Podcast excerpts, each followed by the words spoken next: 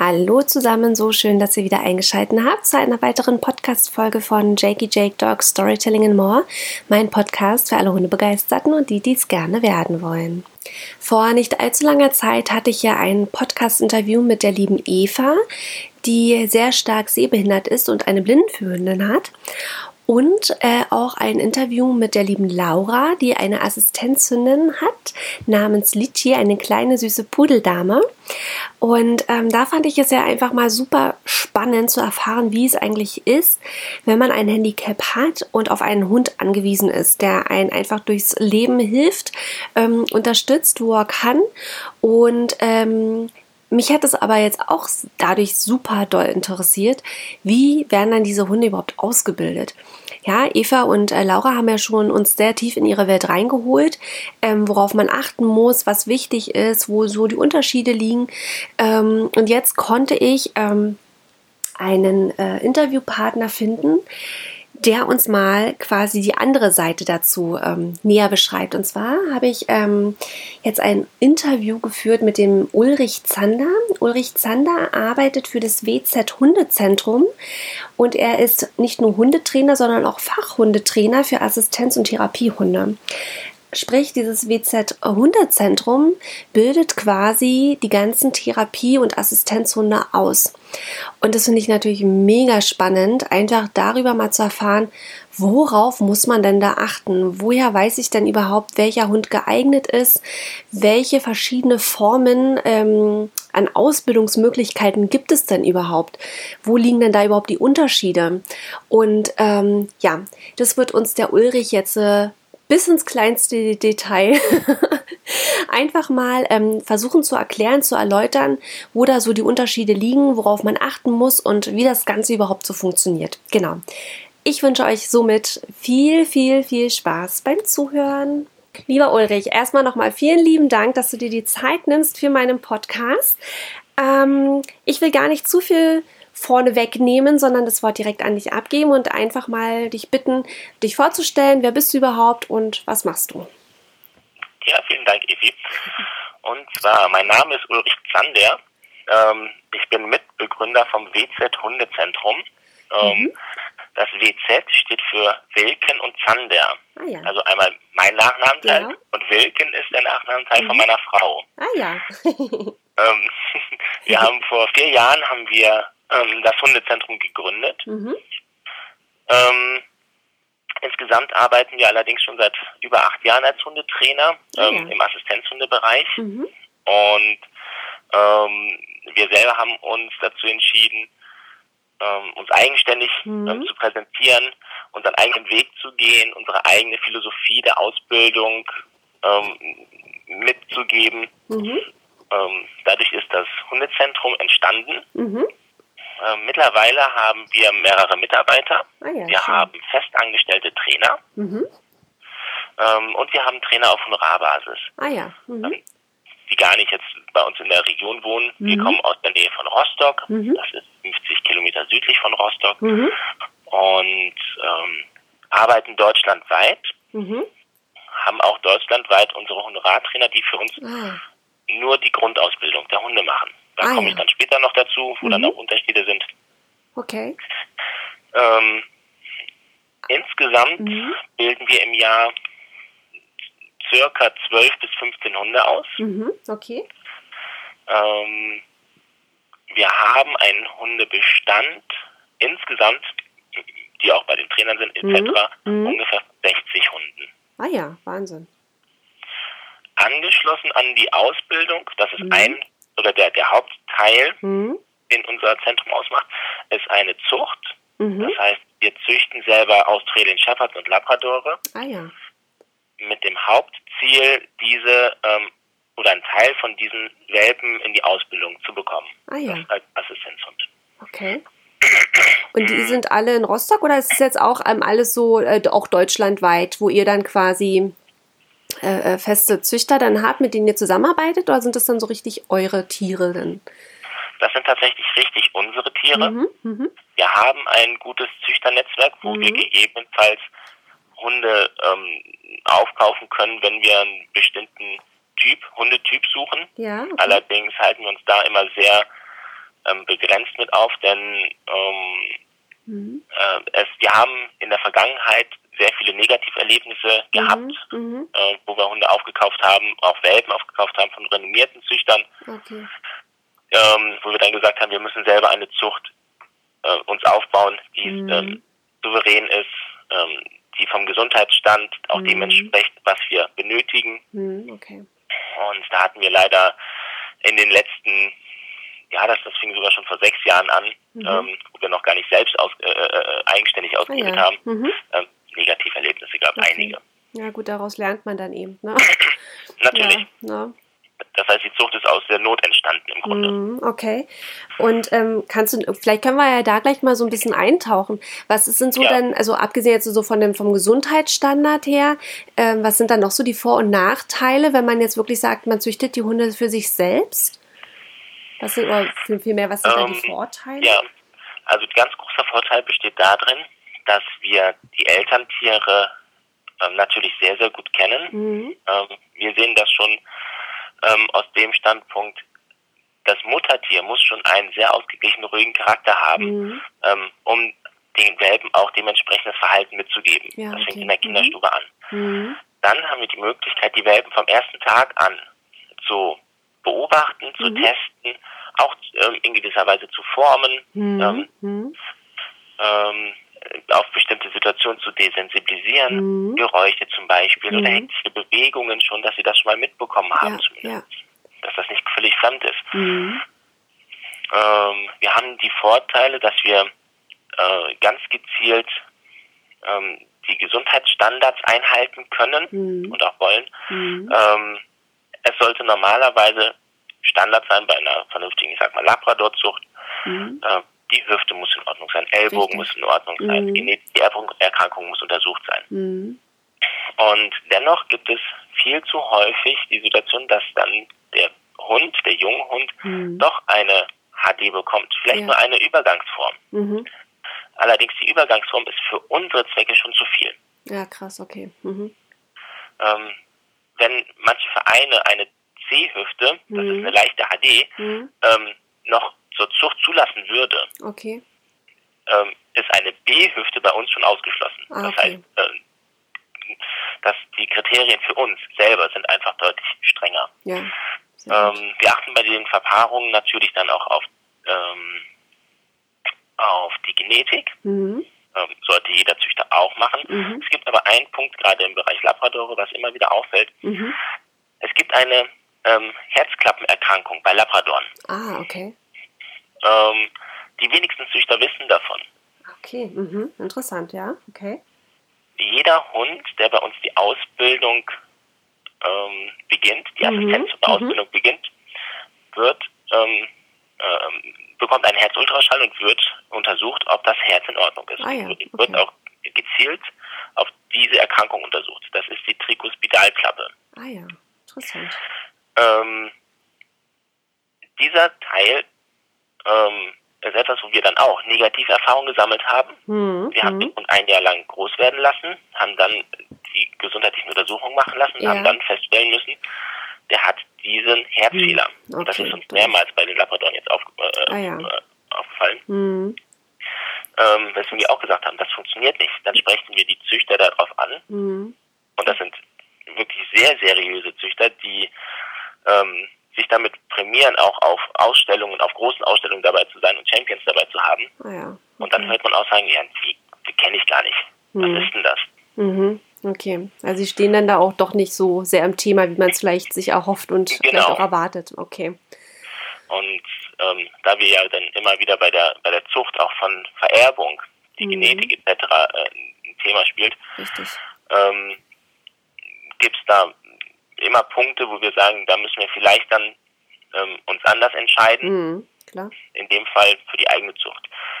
Mhm. Ähm, welche Vorteile bringt die eigene Zucht noch? Hm, wir können gezielte Verpaarungen ansetzen, ähm, mhm. ähm, wo wir uns natürlich ein, gewisse Charaktere erhoffen. Mhm. Mhm, es ist immer noch so, ähm, dass die Natur natürlich das macht, was sie möchte. Ja. Sprich, ich kann die Elterntiere können die ähm, sozialverträglichsten, mhm. ähm, ruhigsten, entspanntesten Tiere sein und trotzdem kommt bei den Welpen äh, äh ein Welpe raus, der vielleicht ein sehr hohes Energieniveau hat, der mhm. sehr verspielt ist. Ja, ja, verstehe. Was wir mhm. vielleicht nicht mhm. wollten. Ja, klar. Ähm, aus einem Wurf mhm. behalten wir zwischen zwei und vier Tieren. Ah ja. Die restlichen mhm. Welpen ähm, da, ähm, werden ganz normal, wie bei jedem anderen Züchter dann auch, an ja. Familien vermittelt. Okay. Bevorzugt mhm. natürlich mit einem ähm, Schwerpunkt entweder als Assistenz oder Therapiehund. Ah ja, aber trotz dessen, also ist dann schon so Voraussetzung. Also es könnte jetzt nicht, ich sag mal, ich jetzt einfach kommen und sagen, hey, wie sieht's denn gerade aus? Habt ihr da einen Welpen über, den ihr jetzt so nicht verwenden könnt? Könnte ich den auch haben? Also den könnte ich euch doch, jetzt, natürlich. Doch, könnte ich jetzt euch auch abkaufen, denn. Ähm, das ist auch möglich. Ähm, es gibt nur die bevorzugte mhm. ähm, Auswahl der Hunde. Ja. Ähm, Im Grunde musst du dir das so vorstellen, mhm wenn wir einen Wurflabrador haben, mhm. ähm, dann haben wir viermal so viele Anfragen wie Welpen. Mhm. Mhm, und dann schauen wir natürlich in dem Moment, welche ja, wo dringendsten, sind ja. noch da. Klar. Ähm, weil da die Welpentypen ähm, müssen dementsprechend ausgesucht werden, für welche Aufgaben. Ja, und wenn wir mhm. vielleicht noch ein, zwei Welpen dabei haben aus einem siebener Wurf, wir behalten drei Stück, mhm. ähm, ähm fünf Welpen sind hervorragend geeignet auch zur Ausbildung, zwei Welpen sind tolle Familienhunde. Mhm. Dann gehen die zwei Welpen als Familienhund natürlich als Familienhund weg. Ja, klar, okay. Ähm, die anderen beiden, die wir dann noch haben, die werden dann gezielt natürlich in die ähm, in die Tiefstützintervention abgegeben mhm, oder als Assistenz abgegeben. Okay. Und ähm, also, ja, das habe ich verstanden, das finde ich gut, okay. bin ich spannend. Ähm, und woran erkennt ihr jetzt zum Beispiel, wenn jetzt die Welpen eben dann da sind, ähm, wie, wie können denn so Tests zum Beispiel aussehen, wo ihr merkt, Mensch, die hätten Potenzial, um ein Assistenzhund zu werden und welche eher nicht? Also klar, jetzt einmal so das Energielevel. Gibt es da noch weitere so Anzeichen, wo ihr merkt, Mensch, die haben Potenzial? Ja, und zwar ähm, man kann bei den Welpen relativ schnell erkennen, ob man einen gehemmten Welpen vor sich hat. Mhm. Ein gehemmter Welpe ähm, ist ein Welpe, der Unsicherheiten verstärkt zeigt. Ah ja, okay. Mhm. Zum Beispiel, wenn man einen Wurf hat und es gibt einen Welpen, wenn man zur Wurfbox hinkommt, ähm, der in der mhm. Ecke sitzt. Ah, okay. Und sich gar nicht nach vorne traut. Ah, okay. Das zeigt ein gehemmtes Verhalten. Mhm, okay. Ähm, man kann viele Sachen ausgleichen während der Ausbildung. Mhm. Allerdings gibt es ähm, immer wieder Momente, wo der Instinkt da ist und mhm. der Charakter durchkommt. Das heißt, dass äh, den Welpen, der ein gehemmtes Verhalten zeigt, mhm. würden wir schon mal ähm, eher nicht nehmen in die ja. Ausbildung. Ja, okay. Mhm. Genauso auch ein Welpe, der ein sehr rüpelig, äh, rüpeliges Verhalten zeigt. Mhm. ähm, ist für unsere Bedürfnisse vielleicht auch dann eher ungeeignet. Na ja, klar. Na ja, klar. Ähm, wir nehmen die Welpen alle dann auf den Arm. Mhm. Wir drehen die vorsichtig auf den Rücken, mhm. schauen uns an, wie verhalten die sich, wenn die ähm, auf dem Rücken mhm. liegen, mhm. wenn wir die leicht ähm, festhalten. Ja. Ähm, manche Welpen fangen an zu krampfen mit den Vorderpfoten. Ah ja. Mhm. Das ist auch wieder ein Zeichen für ein gehemmtes Verhalten. Okay. Mhm. Es gibt manche Welpen, die fangen an zu strampeln und beißen in die Hände. mhm. kann man sich jetzt daraus äh, äh, äh, schlussfolgern, das ist mhm. eher ein rüpeliges Verhalten. Ja, klar. Es gibt dann auch Welpen, die vielleicht nach drei, vier Sekunden ganz entspannt liegen bleiben und die Situation erstmal hm, über sich ergehen lassen, beobachten, mhm. schauen, was wird mhm. überhaupt gemacht. Mhm. Ähm, das sind dann Welpen, die tendenziell wieder in Frage kommen könnten, mhm. weil die nicht einem Impuls nachgeben. Mhm, okay. Also merkt man wirklich schon so an diesen ersten kleinen Tests in, in noch einem ganz jungen Alter, ähm, schon wo die Fahrt so ungefähr hingehen kann. Mhm. Man, man erkennt Tendenzen. Ja. Mhm. Das ist immer ganz wichtig mhm. und das mhm. muss ich auch ganz klar ähm, definieren. Mhm. Ähm, wir suchen nicht einen Welpen aus für ein bestimmtes Krankheitsbild oder für eine bestimmte Person. Mhm, okay. Ähm, wir suchen uns Welpen raus, wo wir ein Potenzial sehen, eine Tendenz sehen, okay. ähm, welche später eventuell ein Assistenzhund sein könnte. Mhm. Okay. Mhm. Die gezielte Auswahl für welche Person dann welcher Hund äh, da sein soll, die mhm. findet erst ein Jahr später statt. Ah ja, okay. Mhm. Ja, das heißt, stell dir vor, wir haben ähm, die Welpen, ähm, nehmen davon drei Stück, die wir in die mhm. Ausbildung nehmen, mhm. oder äh, erstmal in die Grundausbildung nehmen, das mhm. ist der erste Teil. Die dürfen bei uns erstmal Welpe sein, Junghund sein, mhm. mit den Großen rumlaufen, mit anderen Junghunden rumlaufen. Von denen wird gar nicht viel gefordert. Okay. Mhm. Ähm, bis zum ersten Lebensjahr. Ähm, dann äh, äh ungefähr ab dem sechsten Monat mhm. fangen wir an mit ähm, ähm, Trainingseinheiten, die dann ähm, schon ein bisschen intensiver werden, wie zum Beispiel Leinenführigkeit, mhm. Stadttraining, ähm, die Umweltsicherheit und ähnliches. Okay. Mhm. Mhm. Und bis dahin dürfen erstmal einfach nur Hund sein, Baby okay. sein und mhm. heranwachsen. Okay.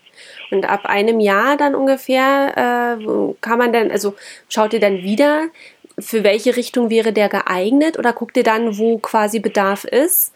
Oder dann die Anfragen kommen nach einem Assistenzhund und ihr schaut dann, äh, ob ihr den Hund in die Richtung ausgebildet bekommt oder wie kann man sich das dann vorstellen?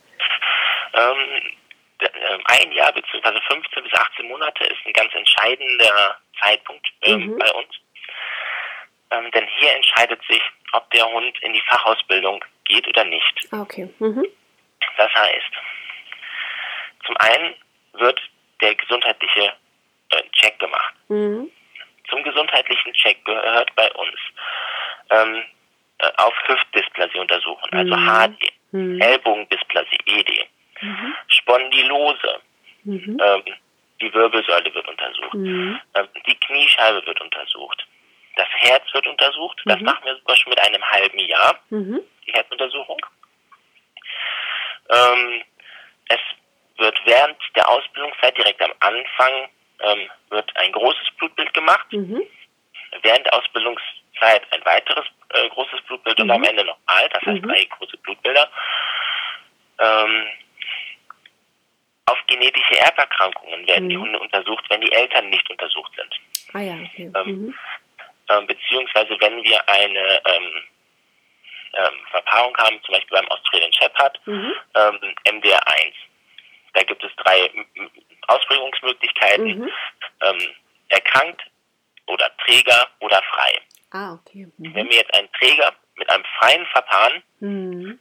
ähm, kann maximal nur frei oder Träger rauskommen. Es kann kein Erkrankter rauskommen. Ah, okay. Ähm, würde man Träger mit Träger verpaaren, könnten Erkrankte dabei rauskommen. Okay, verstehe. Würde mhm. kein seriöser Züchter machen.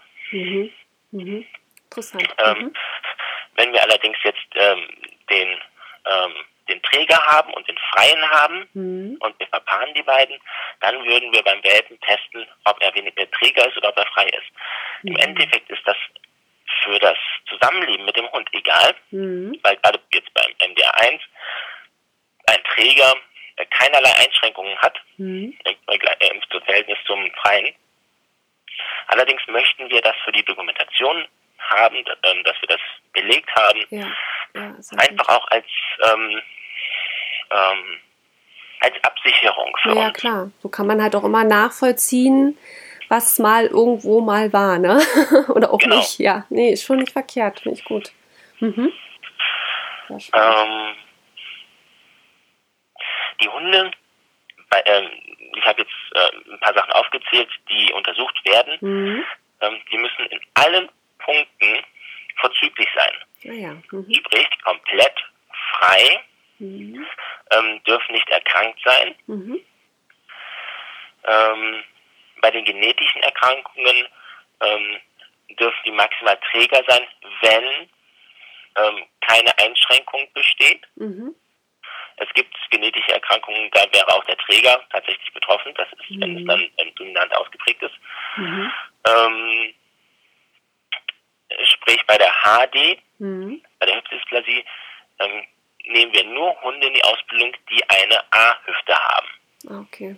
Mhm. Also komplett frei sind. Mhm. Ähm, das ist für uns ein, ein Punkt der Nachhaltigkeit. Wir möchten, dass der Hund bis zum Lebensende, wenn möglich, mhm. ähm, als Assistenzhund arbeiten kann. Mhm. Natürlich fängt er irgendwann an, alt zu werden und ähm, mhm. Dann geht er vielleicht auch in Rente, bleibt er in der Familie. Mhm. Ähm, es darf aber nicht von vornherein so sein, dass der Hund mit vier Jahren an einer HD erkrankt. Ja, verstehe. Hm. Hm.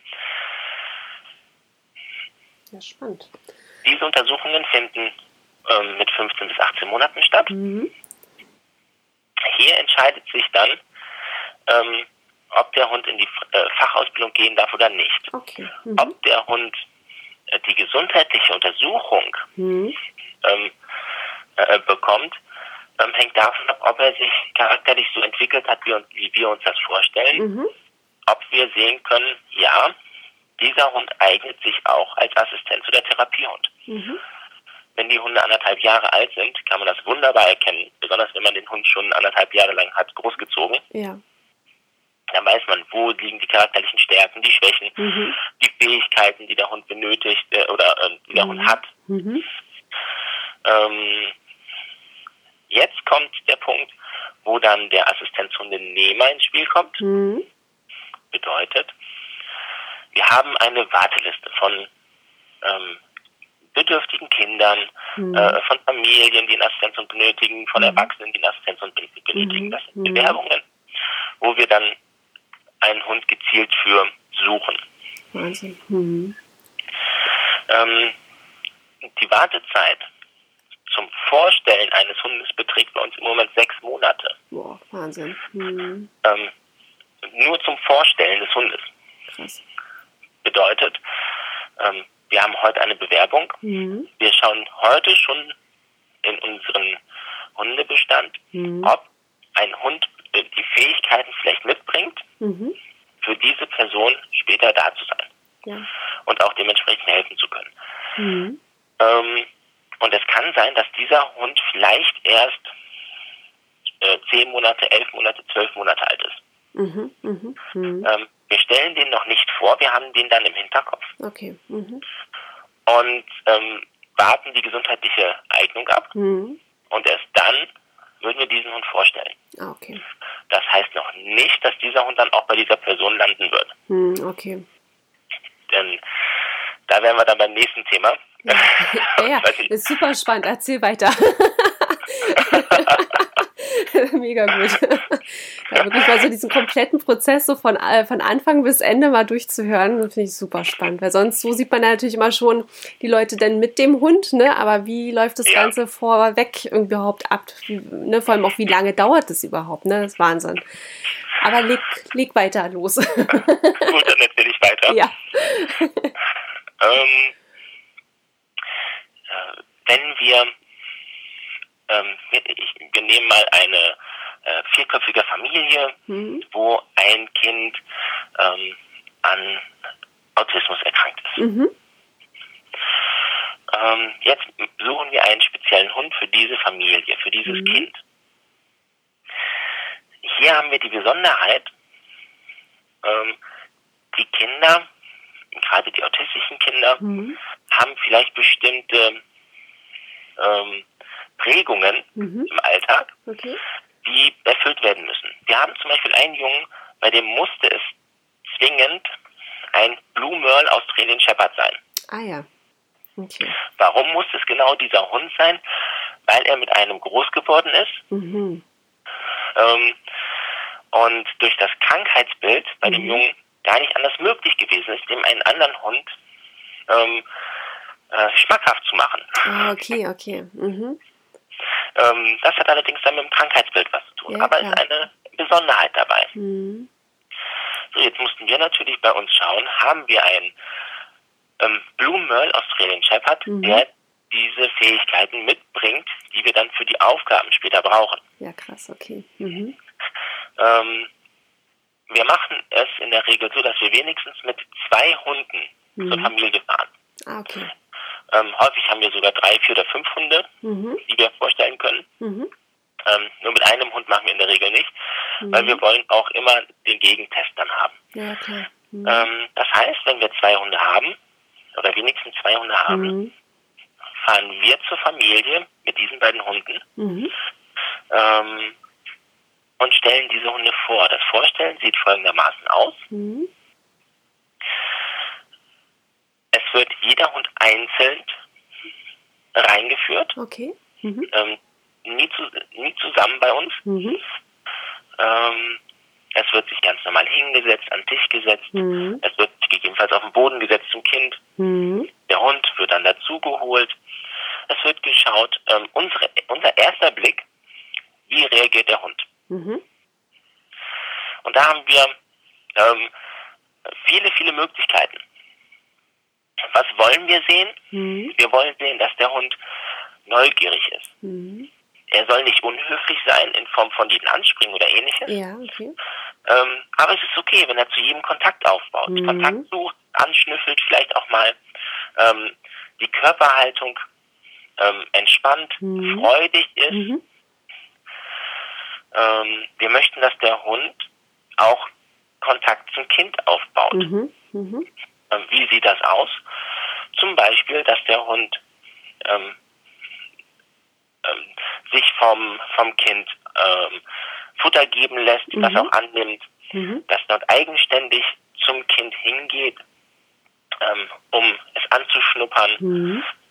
Ähm, wir möchten, dass der Hund in der Situation mhm. Ähm, kein unsicheres Verhalten zeigt. Mhm. Mhm. Es ist für den Hund natürlich eine schwierige Situation. Er hat vielleicht eine achtstündige Autofahrt hinter sich. Mhm ähm, kommt jetzt raus, wenn wir lang unterwegs sind mit den Hunden, gehen wir erstmal eine Runde spazieren, ja, auch mhm. mit der mhm. Familie. Ähm, und wenn wir dann merken, der Hund hat Interesse, mhm. vor allem Interesse am Kind, mhm. ähm, für den dann auch der Hund natürlich da sein soll. Ja, klar, ja, klar. Haben wir schon mal einen sehr positiven Eindruck. Schön. Mhm. Es kann aber auch anders aussehen. Ähm, haben wir auch ab und zu. Mhm. Wir haben dann einen Hund, wo wir wissen von den Fähigkeiten her, mhm. würde der das super machen. Ja, okay. Und dann komme ich in die Familie und dann sitzen Mutter, Vater, vielleicht noch der große Bruder und die kleine Schwester, für die der Hund dann da sein soll. Ja. Und zu allen geht er hin, bis zur kleinen Schwester. Ja, okay. Der kleinen Schwester hat der Hund vielleicht Angst. Okay. Mhm. Zieht sich zurück, okay. will sich auch nicht mit äh, äh, Futter oder mit einer Animation hinführen lassen. Okay. okay. Das ist ja eh schon dann äh, äh, der Schritt, wo wir dann ähm, sagen, ja, das muss nicht zwingend sein. Ähm, und da wissen wir dann automatisch, der Hund signalisiert uns das, mhm. ja, dass er ähm, nicht zu diesem Kind passt. Mhm. Richtig. Mhm. Es kann sein, bei einer anderen Familie, gleiche Krankheitsbild, ähm, gleiches Geschlecht, gleiches Alter des Kindes, mhm. dass der Hund dort sagt, doch, den, den mag ich. Ja, ja. Das heißt, der Hund schön. darf mitbestimmen, wo okay. er hinkommt. Ja, sehr schön. Finde ich gut. Mhm. Ähm, wenn wir den Fall natürlich haben, dass mhm. dieser Hund ganz deutlich zeigt, ich fühle mich nicht wohl in der mhm. Situation, ähm, dann steht er nicht äh, zur Verfügung. Okay, klar. Jetzt haben wir den anderen Hund, der interessiert am Kind ist. Jetzt muss das aber auf ähm, eine Gegenseitigkeit beruhen. Hm, das heißt, auch das Kind muss Kontakt zum Hund aufbauen können. Hm. Hier haben wir wieder beim Autismus die Schwierigkeit. Ähm, es kann sein, dass das nicht direkt bei dem Besuch stattfindet, mhm. ähm, wo wir den Hund vorstellen, sondern mhm. erst später. Also okay. finden Folgebesuche statt. Okay. Mhm.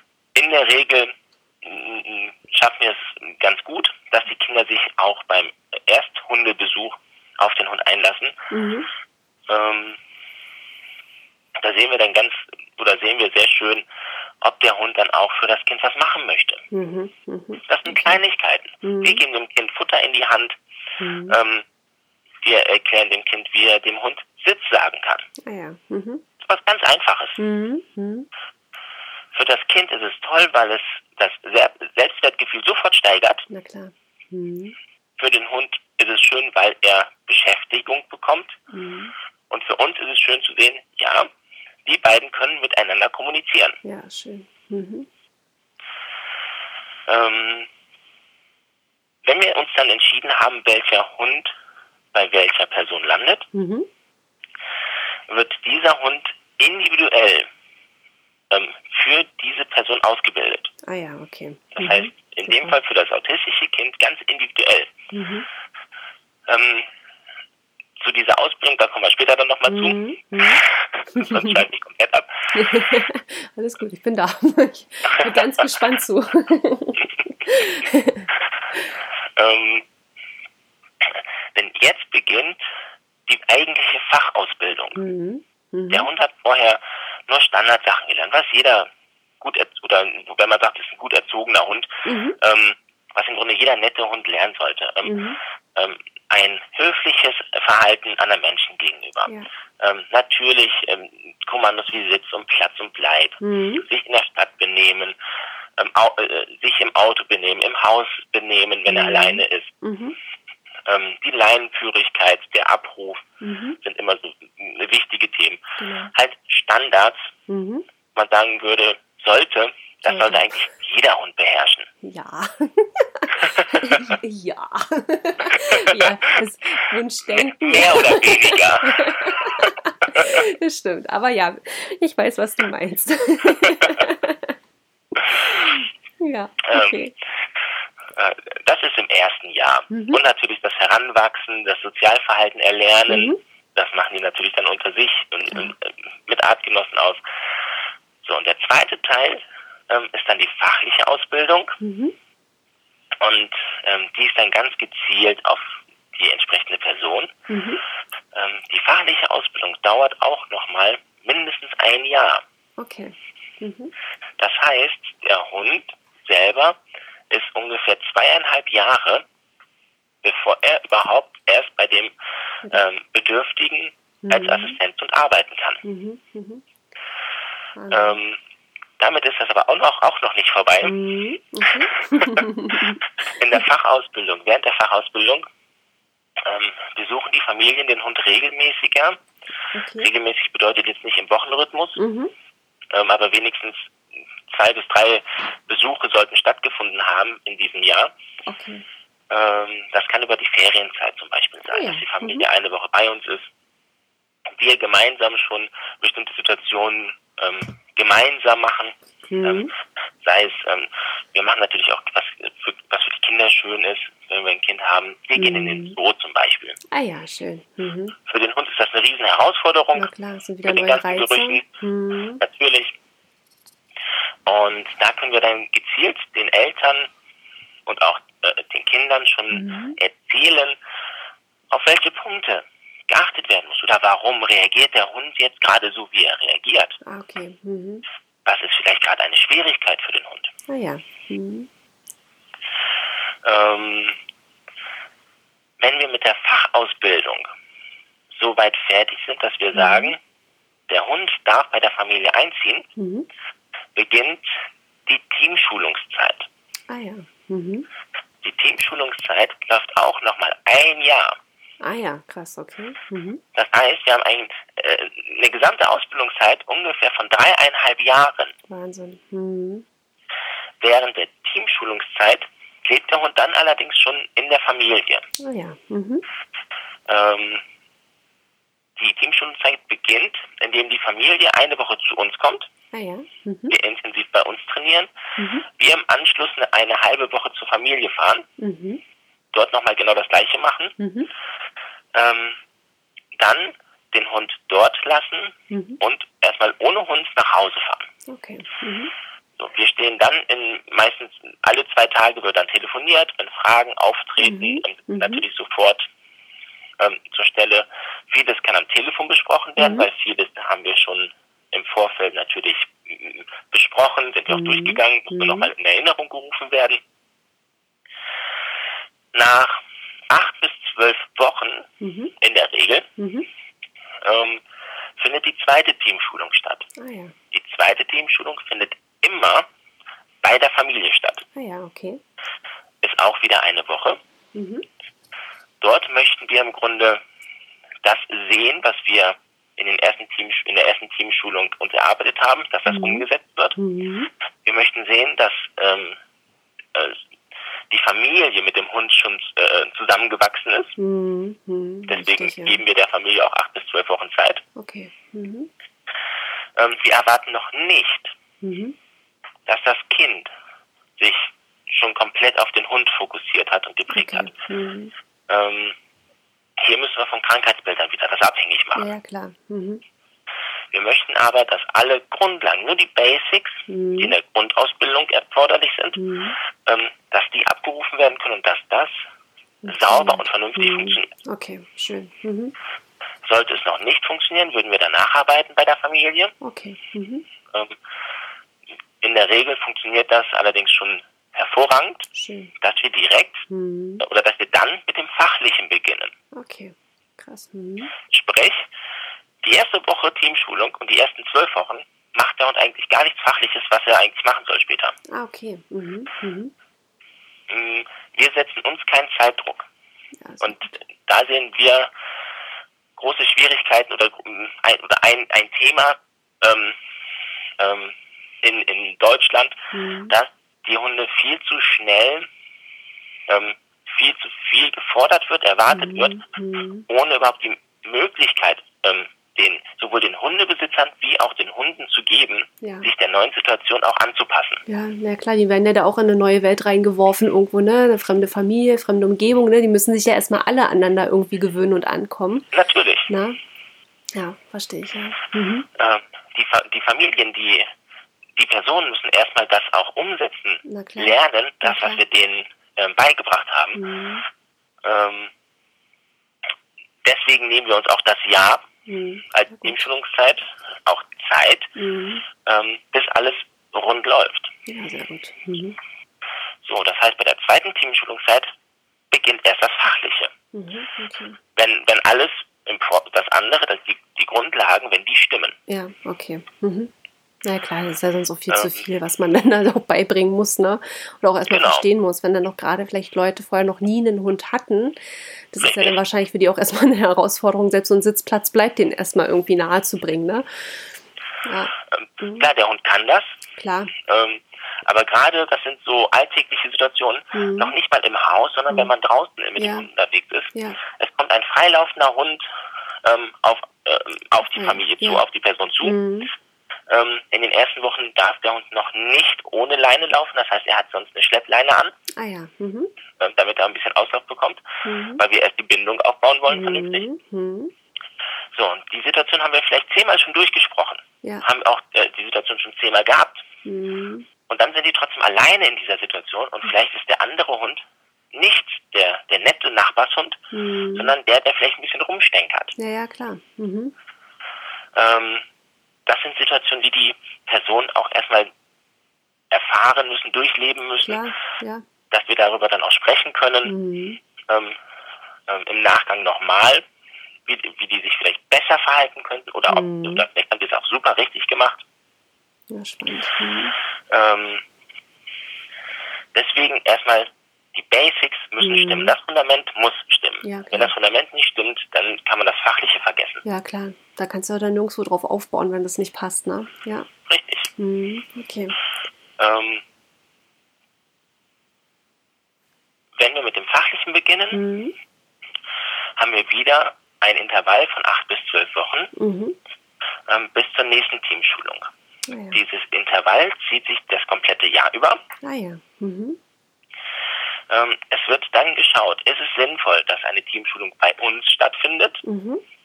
Oder ist es sinnvoll, dass die Teamschulung vor Ort stattfindet. Mhm, Das macht okay. individuell dann wieder abhängig, Mhm. ähm, je nach Bedarf. Okay. Mhm. Es finden während dieses Jahres ähm, circa Mhm. sechs Teamschulungen statt, Okay. Mhm. von einem Gesamtzeitraum von fünf bis sechs Wochen. Okay. Mhm. Ja, ist gut.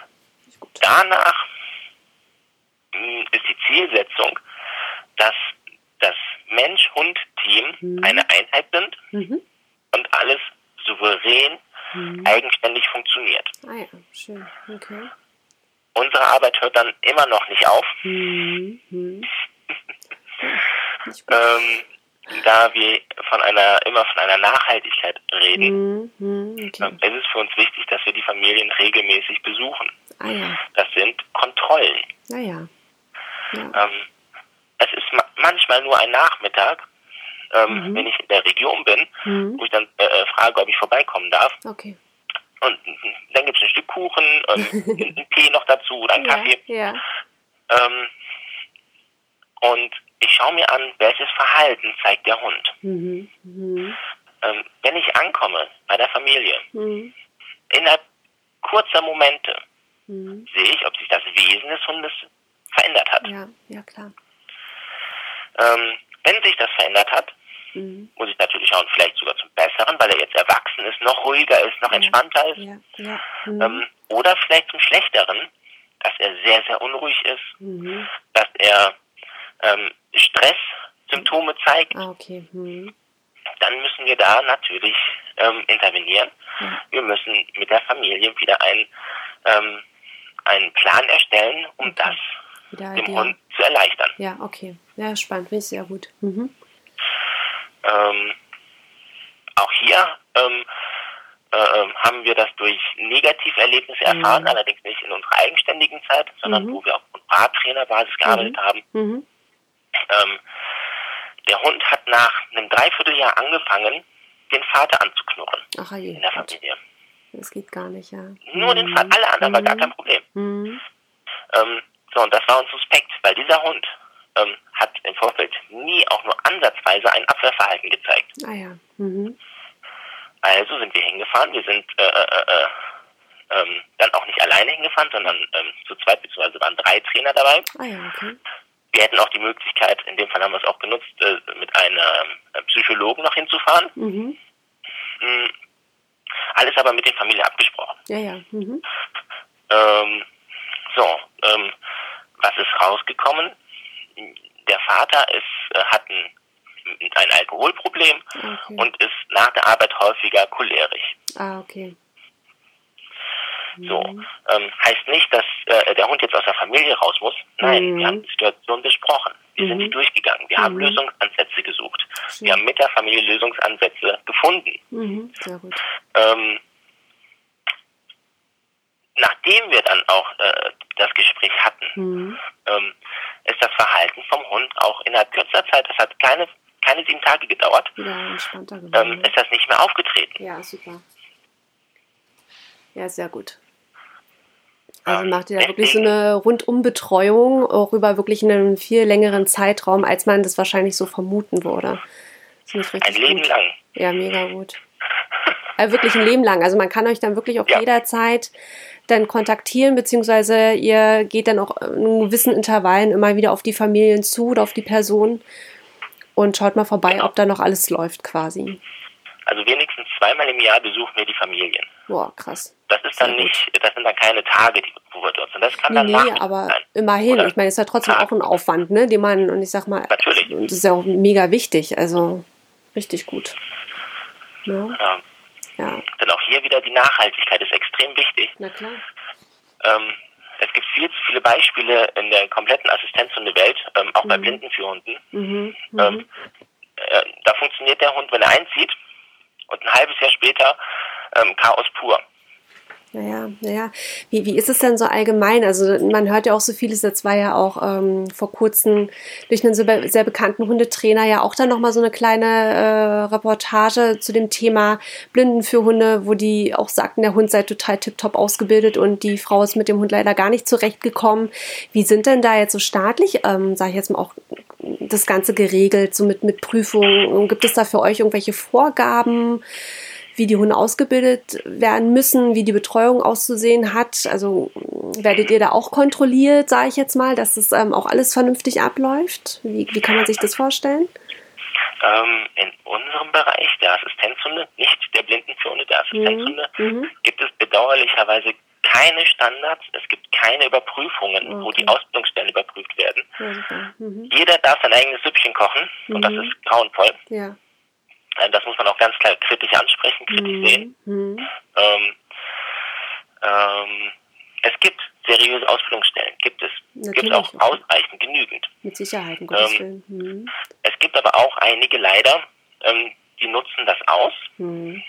Ähm, die sehen das als reine Geldmaschine, äh, äh, mhm. Gelddruckmaschine, mhm. ähm, wo dann gerade das Thema Nachbetreuung komplett fallen gelassen wird. Mhm. Oder ähm, Gesundheitsuntersuchungen mhm.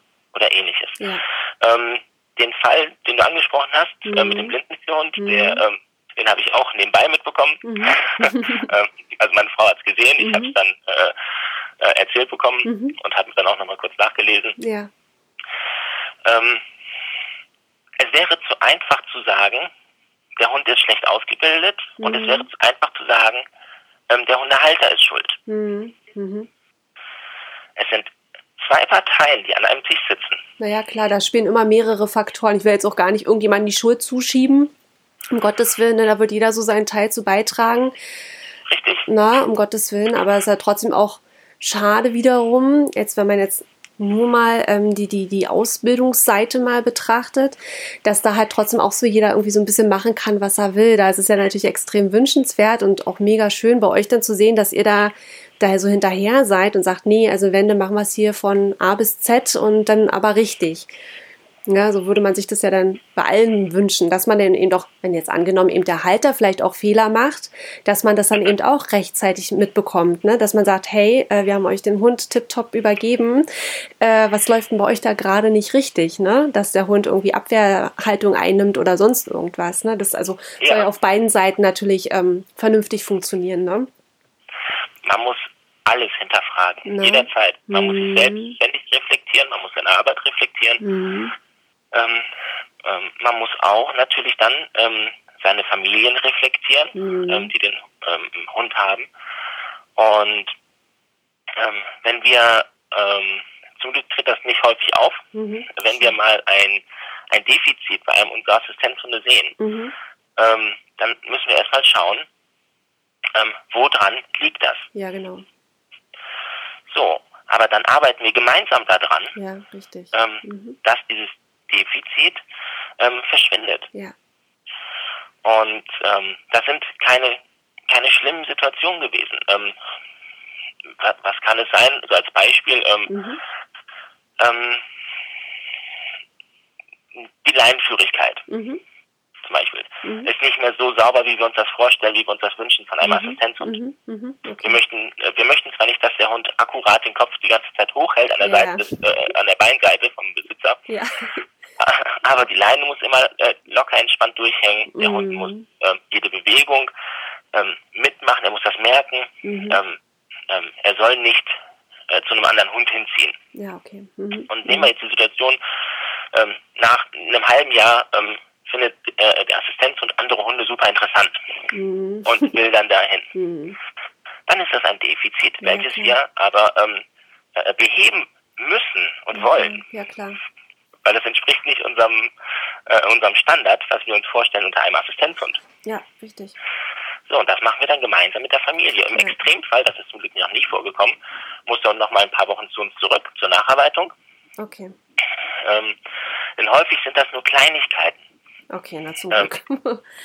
Ähm, ja, ähm, ähm, da reicht es gegebenenfalls sogar zwei Tage Training und das äh, äh, äh der der Besitzer, der Hundehalter, ja. ähm, äh, äh, macht vielleicht eine andere äh, Aktion mhm. ähm, in dieser Situation und die Situation entsteht gar nicht dann erst mehr. Ja, richtig. Mhm. Ja. Ähm, es ist falsch zu glauben, mhm. der ausgebildete Assistenzhund zieht bei der Familie ein oder beim Assistenzunternehmer und es läuft mhm. alles wunderbar. Ja. Das ist Quatsch. Ja, ja. Der Hund hat ein extrem hohes Niveau, sollte er haben. Na klar. Mhm. Ähm, und dieses Niveau heißt es zu behalten. Mhm. So. Ähm, und wir sind dann in der Verpflichtung, den Assistenzunternehmer so weit zu bringen, dass er das Niveau halten kann. Okay. Ja, sehr gut. Ja, finde ich, ist sehr wichtig, ja. Das heißt, in dem Fall mit dem Blindenführend, mhm. mit der jungen Frau, mhm. ja, wahrscheinlich, ähm, äh, was man der Assistenzhundeschule oder der Blindführungsschule ähm, ansprechen könnte, mhm. ähm, wie die Nachbetreuung ist. Mhm. Ob die vielleicht intensiv genug ist. Mhm. mhm. Ähm, ansonsten der Hund, meine ich, hatte sogar die Gespannprüfung bestanden. Mhm. Das heißt, er musste das ganze ähm, Know-how, das ganze, äh, die ganzen Fähigkeiten ja auch mal gehabt haben. Ja, ja, hm, ja, ja, durchaus. Aber wird dann die Prüfung dann von euch dann abgenommen oder gibt es da wieder irgendeine Anlaufstelle, wo man dann hin muss, die das dann nochmal testen, ob ihr die Hunde richtig ausgebildet habt? Ja, jetzt mhm. muss man unterscheiden. Mhm. Ähm, bei den Blindenführhunden, mhm. da gibt es eine Prüfung. Ah, okay. Bei den Assistenzhunden nicht. Ah, okay. Mhm. Ähm, die Blindenführhunde werden äh, über einen Gespannprüfer mhm. geprüft, mhm. ähm, wird meistens von der Krankenkasse bezahlt. Okay. Mhm. Die Krankenkasse sagt, gut, äh, Trainer sowieso, fährt jetzt hin und dann findet eine Gespannprüfung statt. Ah, okay. Mhm. Die muss bestanden werden. Ansonsten okay. ähm, gilt das Projekt auch noch nicht als äh, abgeschlossen. Okay, mhm. interessant. Bei, äh, in unserem Bereich der Assistenzhunde, das sind im Grunde fast alle Hunde, mhm. bis auf die Blindenführhunde, mhm. ähm, gibt es leider keine Prüfung. Mhm. Das heißt, wir müssen uns selber die Prüfung ähm, diktieren und setzen. Okay. Wir haben jetzt mit ähm, anderen Trainern, mit denen wir äh, im Netzwerk arbeiten, mhm. gesagt, okay, ähm, wir möchten, dass der Hund extern oder dass das Gespann extern geprüft wird. Mhm. Ähm, äh, das und das sind die Fähigkeiten, die der Hund zeigen muss. Okay. Mhm. Ähm, das muss kontrolliert werden. Das. Problem bei der ganzen Geschichte, mhm. das ist mehr oder weniger, ähm, also das ist ganz schön für ein gutes Gewissen zu haben, mhm. aber ist das Papier nicht wert, auf das es geschrieben ist. Ja, okay, verstehe ich, ja. Mhm. Es ist eine sehr, sehr, sehr ärgerliche Situation. Ja. Und okay. Das Hauptproblem besteht darin, dass der Assistenzhund mhm. noch gar nicht definiert ist. Okay, ja. Es mhm. fehlt eine Definition vom Assistenzhund. Okay. Und da kann man sich die quasi selber nur selber auferlegen, sich seine genau. eigenen Regeln schaffen und danach dann arbeiten und ähm, genau. Genau. Okay. Seine eigenen mhm. Richtlinien, seinen eigenen Kodex. Mhm. Ja, ist so. ähm, ja. Man macht sein eigenes Regelwerk. Okay. Mhm. Und ähm, ja, wenn man nach seinen eigenen Spielregeln spielen kann, ähm, dementsprechend ja. ähm, kann man dann eben auch auf schwarze Schafe treffen, erst recht, ja. Okay. Mhm. Genau, okay, verstehe. Ähm, okay, wenn wir jetzt aber mal wieder zurückkommen, ähm, ja. Jetzt äh, war ja quasi, ähm, also ihr fahrt regelmäßig dann auch hin, kontrolliert es an sich, ob ähm, da noch irgendwo Bedarf ist oder nicht, auf beiden Seiten. Ähm, wie geht's dann weiter? Kommt dann da noch eine Phase oder ist es das dann quasi erstmal? Ähm, also wenn die Teamschulungszeit abgeschlossen ist mhm. und auch ähm, als als bestanden abgeschlossen ist, ähm, mhm. bestanden ist der falsche Ausdruck, weil es ja keine Prüfung ist, aber ähm, ja, dass, ähm, dass wir sehen und dass äh, auch der Besitzer das Team sieht, ja, es funktioniert ganz souverän. Mhm ähm, dann finden im Anschluss nur noch die Kontrollen statt. Okay, okay. Ähm, dazu sind allerdings die Familien oder die Personen dann auch verpflichtet, mhm. ähm, diese auch wahrzunehmen. Okay. Mhm. Den Zeitpunkt ähm, wird natürlich wieder individuell abgesprochen. Mhm. Und das geht dann die nächsten acht oder zehn Jahre so. Ah ja. Schön, okay. Ja, sehr wichtig. Ja. Um, wenn wir jetzt von dem ganzen Thema so erstmal ähm, wegkommen, ähm, was beinhaltet denn quasi alles, also oder für welche Bereiche bildet ihr alles aus? Also im Bereich Assistenztherapie, Hunde, was, was gibt es da so für verschiedene Sparten? Was kann man sich darunter alles so vorstellen, für welche Bereiche ja. ihr so ausbildet? Ähm, fangen wir mal an mit dem klassischen, der ähm, Rollstuhlbegleithund mhm. oder auch LPF-Assistenzhund. Mhm. Ähm, das ist ein Hund, der gehbehinderten Menschen ähm, im Alltag hilft in Form von zum Beispiel Gegenständen aufheben, mhm. ähm, Gegenständen bringen, mhm. ähm, vielleicht ähm, Türen zu öffnen, Barrieren zu überbrücken, mhm. dadurch Schubladen zu öffnen, mhm. ähm, beim An- und Auskleiden helfen. Mhm. Ähm, dann gibt es, was wir sehr gerne auch ausbilden, die Autismusbegleithunde. Genau. Die Autismusbegleithunde sind Hunde häufig für Kinder, okay. ähm, die den Kindern bei der ähm, sozialen, emotionalen Entwicklung helfen sollen. Aha, okay. Den Kindern Sicherheit geben sollen im Alltag. Mhm. Ähm, die Kinder auch erden. Mhm. Da, ähm, ähm, bei autistischen Kindern spricht man häufig, wenn eine ähm, Überreizung stattfindet von einem Meltdown. Ja. Ähm, das ist eine Überflutung äh, von Reizen, mhm. ähm, was zu äh, Wutausbrüchen, Extremwutausbrüchen führen kann, okay. einen kompletten Zusammenbruch des Kindes führen kann. Okay. Ähm, das kann in Tränen aufgelöst sein. Mhm. Ähm, dort soll der Hund einschreiten. Okay. Ähm, wie soll der Hund einschreiten? Und zwar ähm, entweder ich kann ein ganz, ganz aktuelles Beispiel nennen. Mhm. Ist äh, vor Weihnachten passiert. Ähm, ähm, das war, da sollte das Kind Hausaufgaben machen und die Mutter hat mit dem Kind Hausaufgaben gemacht. Mhm. Und hat aber schon gemerkt, äh, die Mutter hat gemerkt, irgendwas ist nicht so richtig heute. Ah, okay. Ähm, mhm. Und ähm, dann ist es nach, äh, äh, äh, ist es zu einem Meltdown gekommen. Das heißt, das Kind ähm, ist sehr aggressiv geworden, mhm. der Mutter aggressiv geworden, hat sich eine Schere geschnappt, oh wollte mit der Schere nicht auf die Mutter losgehen. Ja. Ähm, ähm, aber einfach der, der Handgriff dahin. Ja. Ähm, dadurch, dass die Schere auf einmal im Spiel war, war es für die Mutter eine sehr, sehr eine sehr angespannte Situation, wo ja, sie auch nicht mehr so souverän agieren konnte. Ja, klar. Ähm, ähm, hat versucht, das Kind ähm, festzuhalten, mhm. damit es sich nicht selbst verletzt, damit ja, es klar. sie nicht verletzt. Mhm. Ähm, das Kind hat sich noch mehr gesteigert. Oh Gott. Mhm. Der Hund äh, ist aufgesprungen oder ist aufgestanden, mhm. hat mit dem Po die Mutter zur Seite geschubst, ja. hat die Vorderpfoten genommen, mhm. das Kind auf den Hosenboden äh, gesetzt ah, okay. und sich über die Beine des Kindes gelegt. Mhm. Ähm, das Kind hat sofort angefangen, den Hund zu streicheln und war ruhig. Ah, okay, krass. Mhm. Ähm, das ist eine Extremsituation. Ja. Ähm, häufig im Meltdowns reicht es, wenn der Hund sich einfach so über die Beine legt. Okay. Mhm. Aber das war eine Situation, die hat sich extrem hochgesteigert. Ja, klar. Mhm. Und wir freuen uns, dass der Hund so reagiert hat. Ja. Ähm, hat in dem Fall hat er die Verantwortung übernommen, hat mhm. der Mutter gesagt, geh aus dem Weg. Ja, ich mach du schaffst das nicht. Ja.